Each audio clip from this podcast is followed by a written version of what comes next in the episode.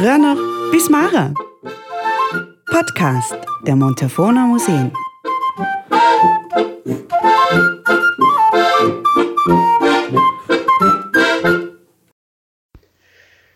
Wie die Hütten zu ihrem Namen kamen, ein Rückblick in die Anfangszeit des Alpinismus im südlichen Vorarlberg.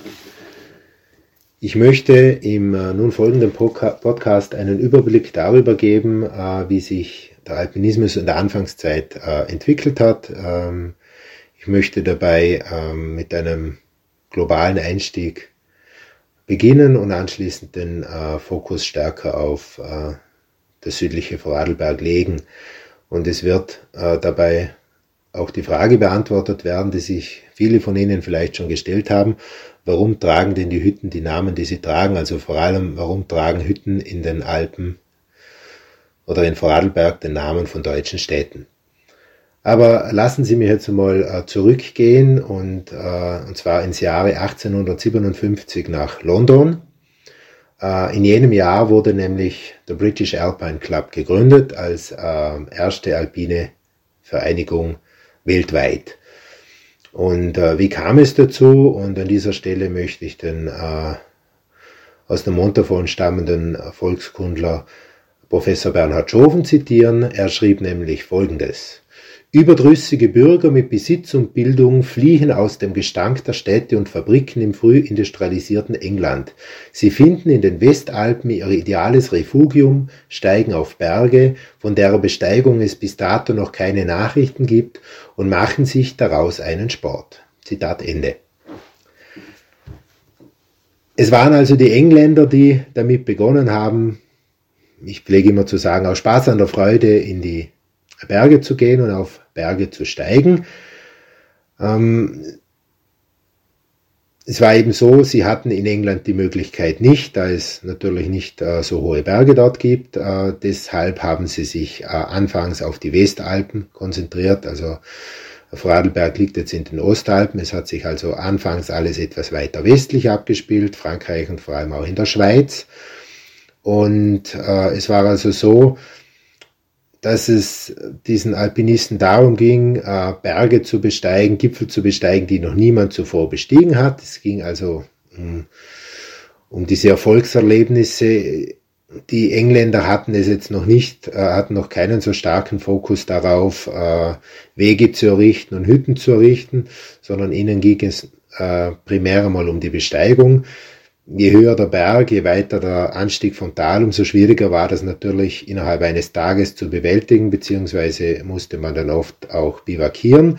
Und von dem her war es ja durchaus auch äh, sinnvoll, äh, dass es dann in, in weiterer Folge dazu gekommen ist, dass man die Wege ausgebaut hat und dass man auch Schutzhütten errichtet hat. Ähm, das war jetzt aber nicht primär die Aufgabe vom British Alpine Club.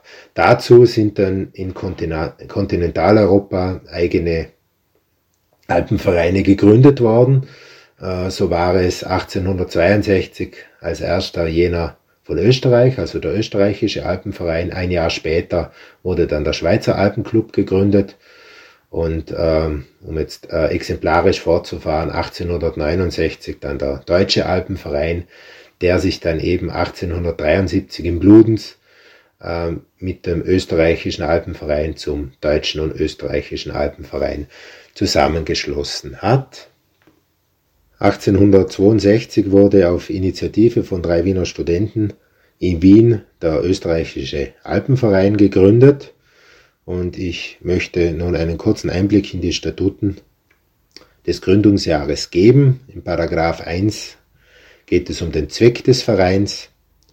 Zweck des Vereins ist, die Kenntnis von den Alpen mit besonderer Berücksichtigung der österreichischen zu verbreiten und zu erweitern, die Liebe zu ihnen zu fördern und ihre Bereisung zu erleichtern. Paragraph 2 Mittel. Mittel zur Erreichung dieses Zweckes sind gesellige Zusammenkünfte, Vorträge, Herausgabe von literarischen und künstlerischen Arbeiten nach Maßgabe der vorhandenen Mittel, tunlichste Einflussnahme auf die Organisation des Führerwesens, der Transport- und Unterkunftsmittel und Förderung aller übrigen dem Vereinszweck dienenden Unternehmungen. Das klingt soweit einmal gut, es steht einmal mehr oder weniger alles drinnen, was wichtig ist. Ähm, Transportmittel, Unterkunftsmittel, auch das Führerwesen. Allerdings steht da eben dabei die tunlichste Einflussnahme und äh, in der Praxis hat sich, hat sich herausgestellt, dass der österreichische Alpen, Alpenverein ja sehr akademisch geprägt war und sehr zentralistisch auf Wien äh, ausgerichtet war. Und das Problem bei Wien ja bekanntlich ist, dass da nicht die großen Berge in Österreich sind, sondern doch eine gewisse Distanz zu den Alpen besteht. Und äh, viele Mitglieder ja, es bevorzugt haben, sich da in Wien zu treffen und sich über irgendwelche äh, Expeditionen auszutauschen, aber vor Ort selbst ist relativ wenig geschehen. Das war jetzt einmal das Problem, das der österreichische Alpenverein anfangs hatte, ähm, vor allem auch basierend auf seiner Struktur. Äh, als ein Jahr später, 1863, dann der Schweizer Alpenclub, äh, Alpenclub gegründet worden ist, äh, auf Initiative von Dr. Rudolf Theodor Simmler, ähm, hat diese Gründungsversammlung in Olden stattgefunden. Und ähm, wenn man da jetzt einen Blick in die äh, Statuten wirft, auf Paragraph 2, äh, dann kann man da, ich lese sie jetzt nicht wortwörtlich vor, ich fasse sie nur kurz zusammen. Ähm, da steht eben drinnen, dass es periodische Gebirgsausflüge der Sektionen geben wird. Auf dieses Wort der Sektionen möchte ich jetzt dann gleich eingehen. Und es steht eben drinnen, äh, dass es auch konkret um die Errichtung und Ausstattung von Schirmhütten gehen soll, dass also das und dass zudem auch das Führerwesen gefördert und verbessert werden soll und in weiterer Folge soll es auch literarische und, graf, äh, grafische Publikationen geben. Aber ähm, es geht also nicht nur um die Einflussnahme von der Errichtung von Schutzhütten, sondern ähm, der Schweizer Alpenclub hat es sich wirklich zur Aufgabe gemacht, äh, möglichst viele Hütten zu errichten.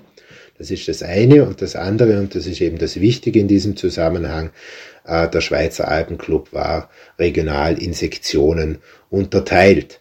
Das hat ihn also vom österreichischen Alpenverein äh, unterschieden. Der war zentral auf Wien ausgerichtet.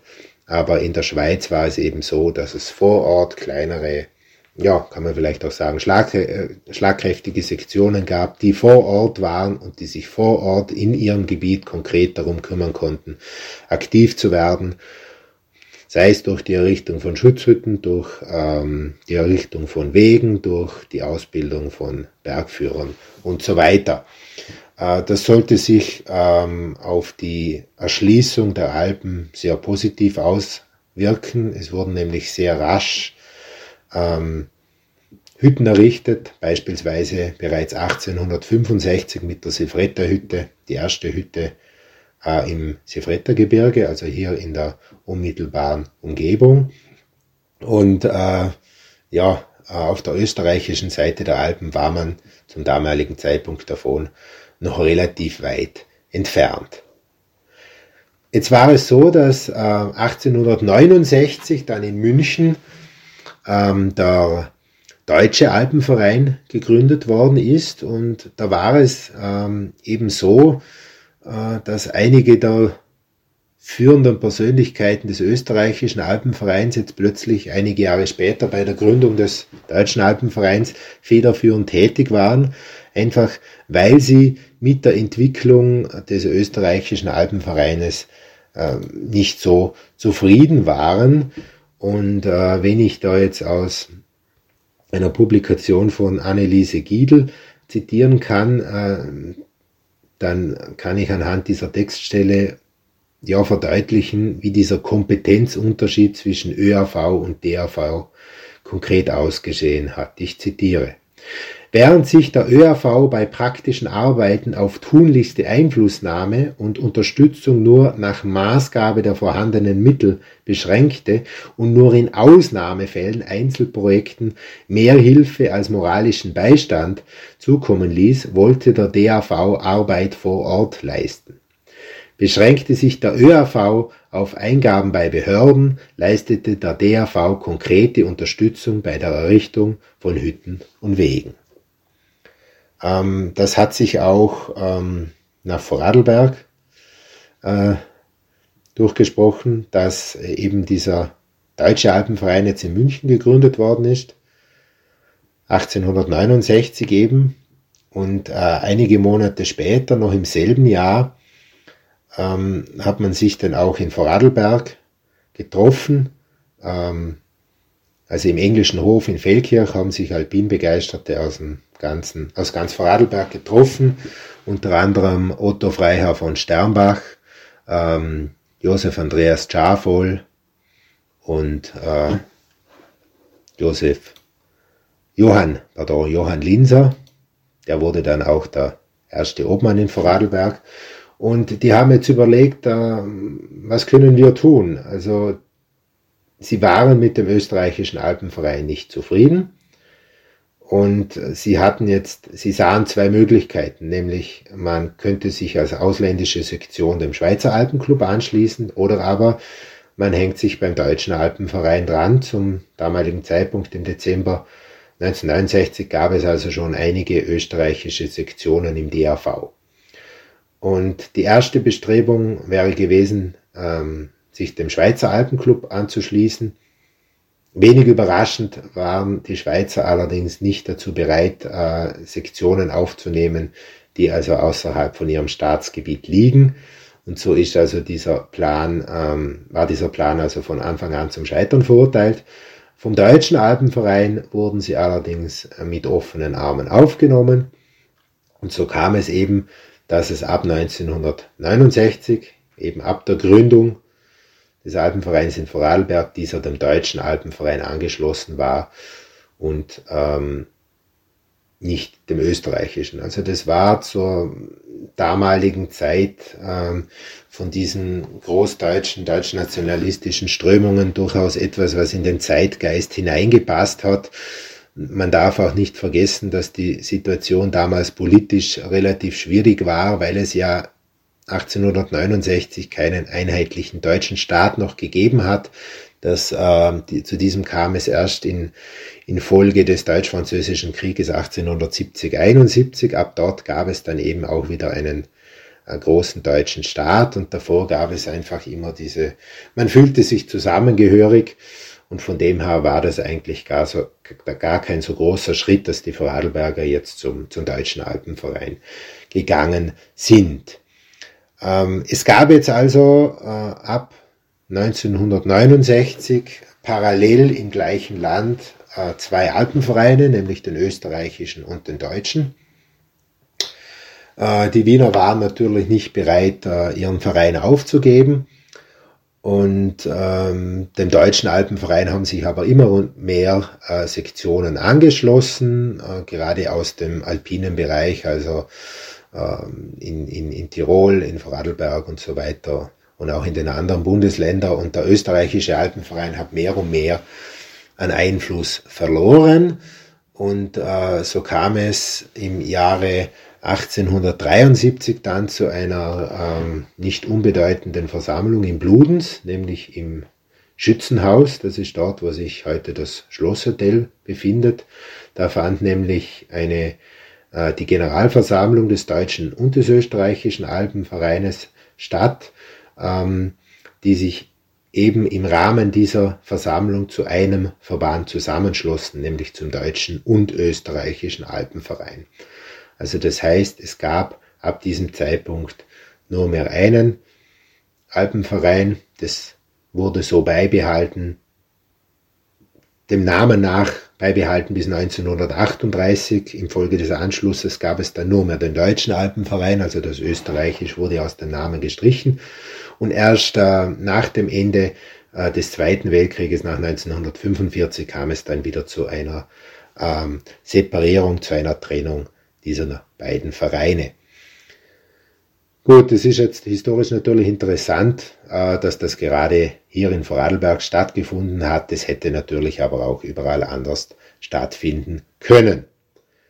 Jetzt habe ich nun also einen Überblick über diese Strukturen und über diese Entwicklungen der Alpenvereine gegeben, äh, sollte jetzt einmal für ein besseres Verständnis gesorgt haben und äh, wie im Titel dieses Podcasts bereits angekündigt, äh, geht es mir jetzt auch darum äh, zu erläutern, wie jetzt eben die Hütten konkret zu ihren Namen gekommen sind.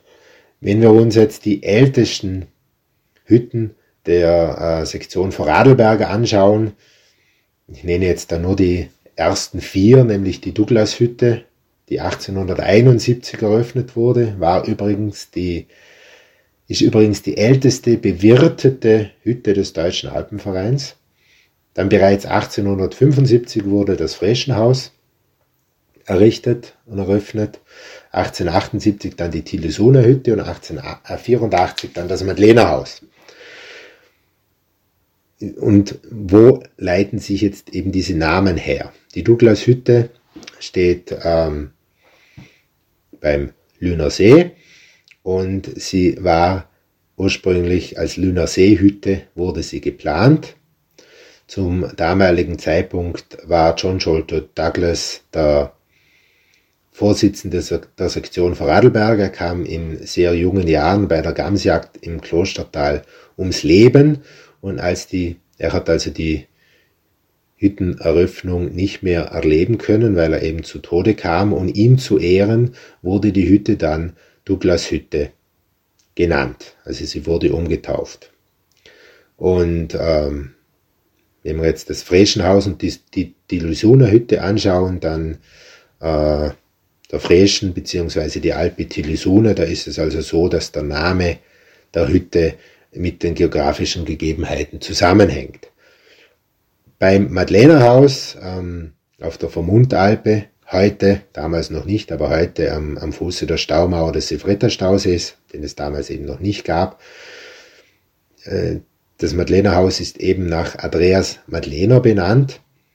Er war der Nachfolger als Sektionsvorsitzender von John Sholto Douglas. Und äh, auch da war es so, dass die Hütte ursprünglich als Vermundhütte geplant war.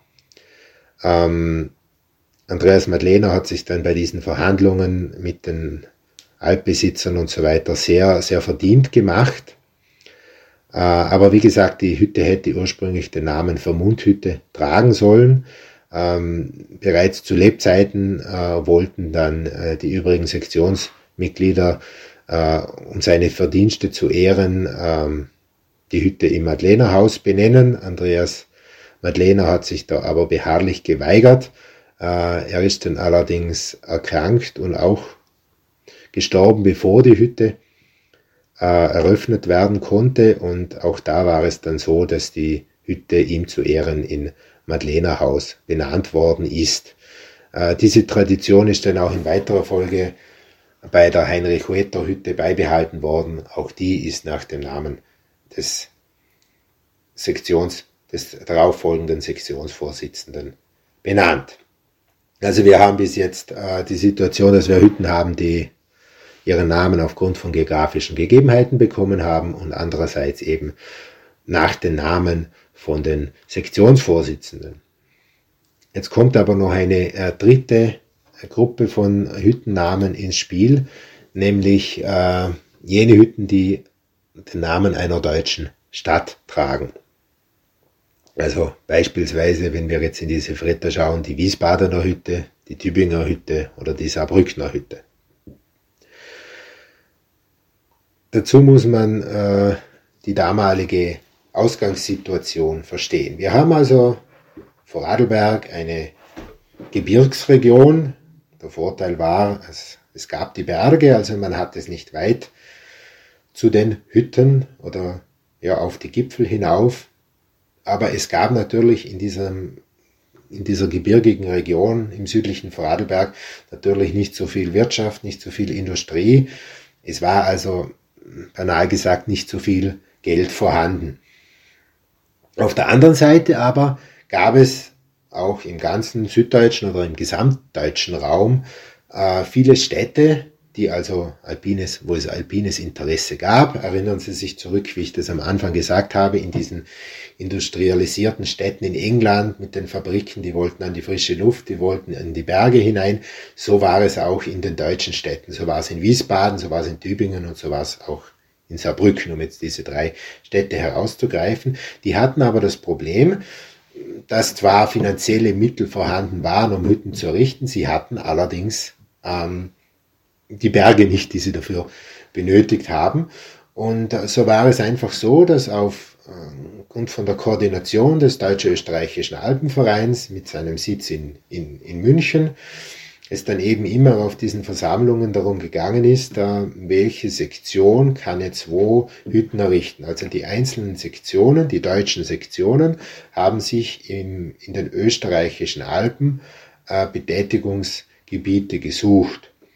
Also äh, beispielsweise die Sektion Wiesbaden hat sich also das Ochsental am Fuß von, von Pitzbuin gesichert und hat eben dann dort äh, begonnen, einmal Wege auszubauen und dann eben in weiterer Folge 1896 auch die, äh, hat sie dann auch die Wiesbadener Hütte errichtet.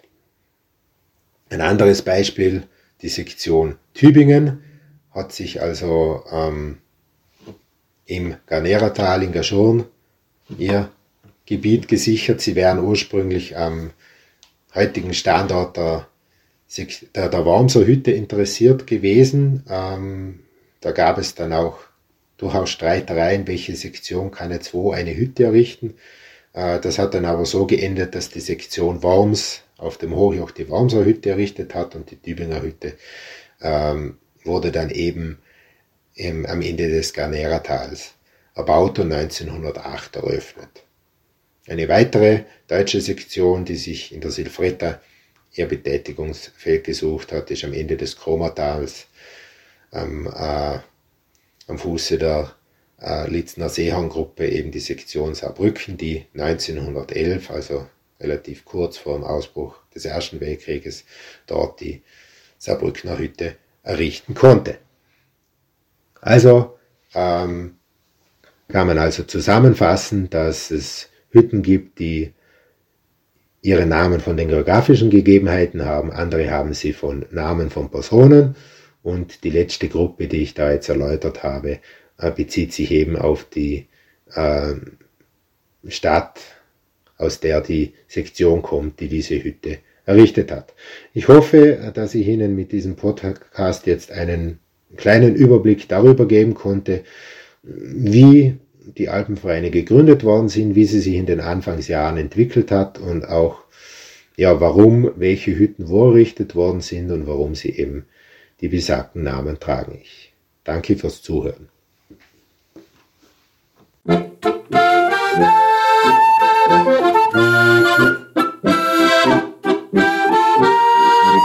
Von früher bis Mara. Podcast der Montafona Museen.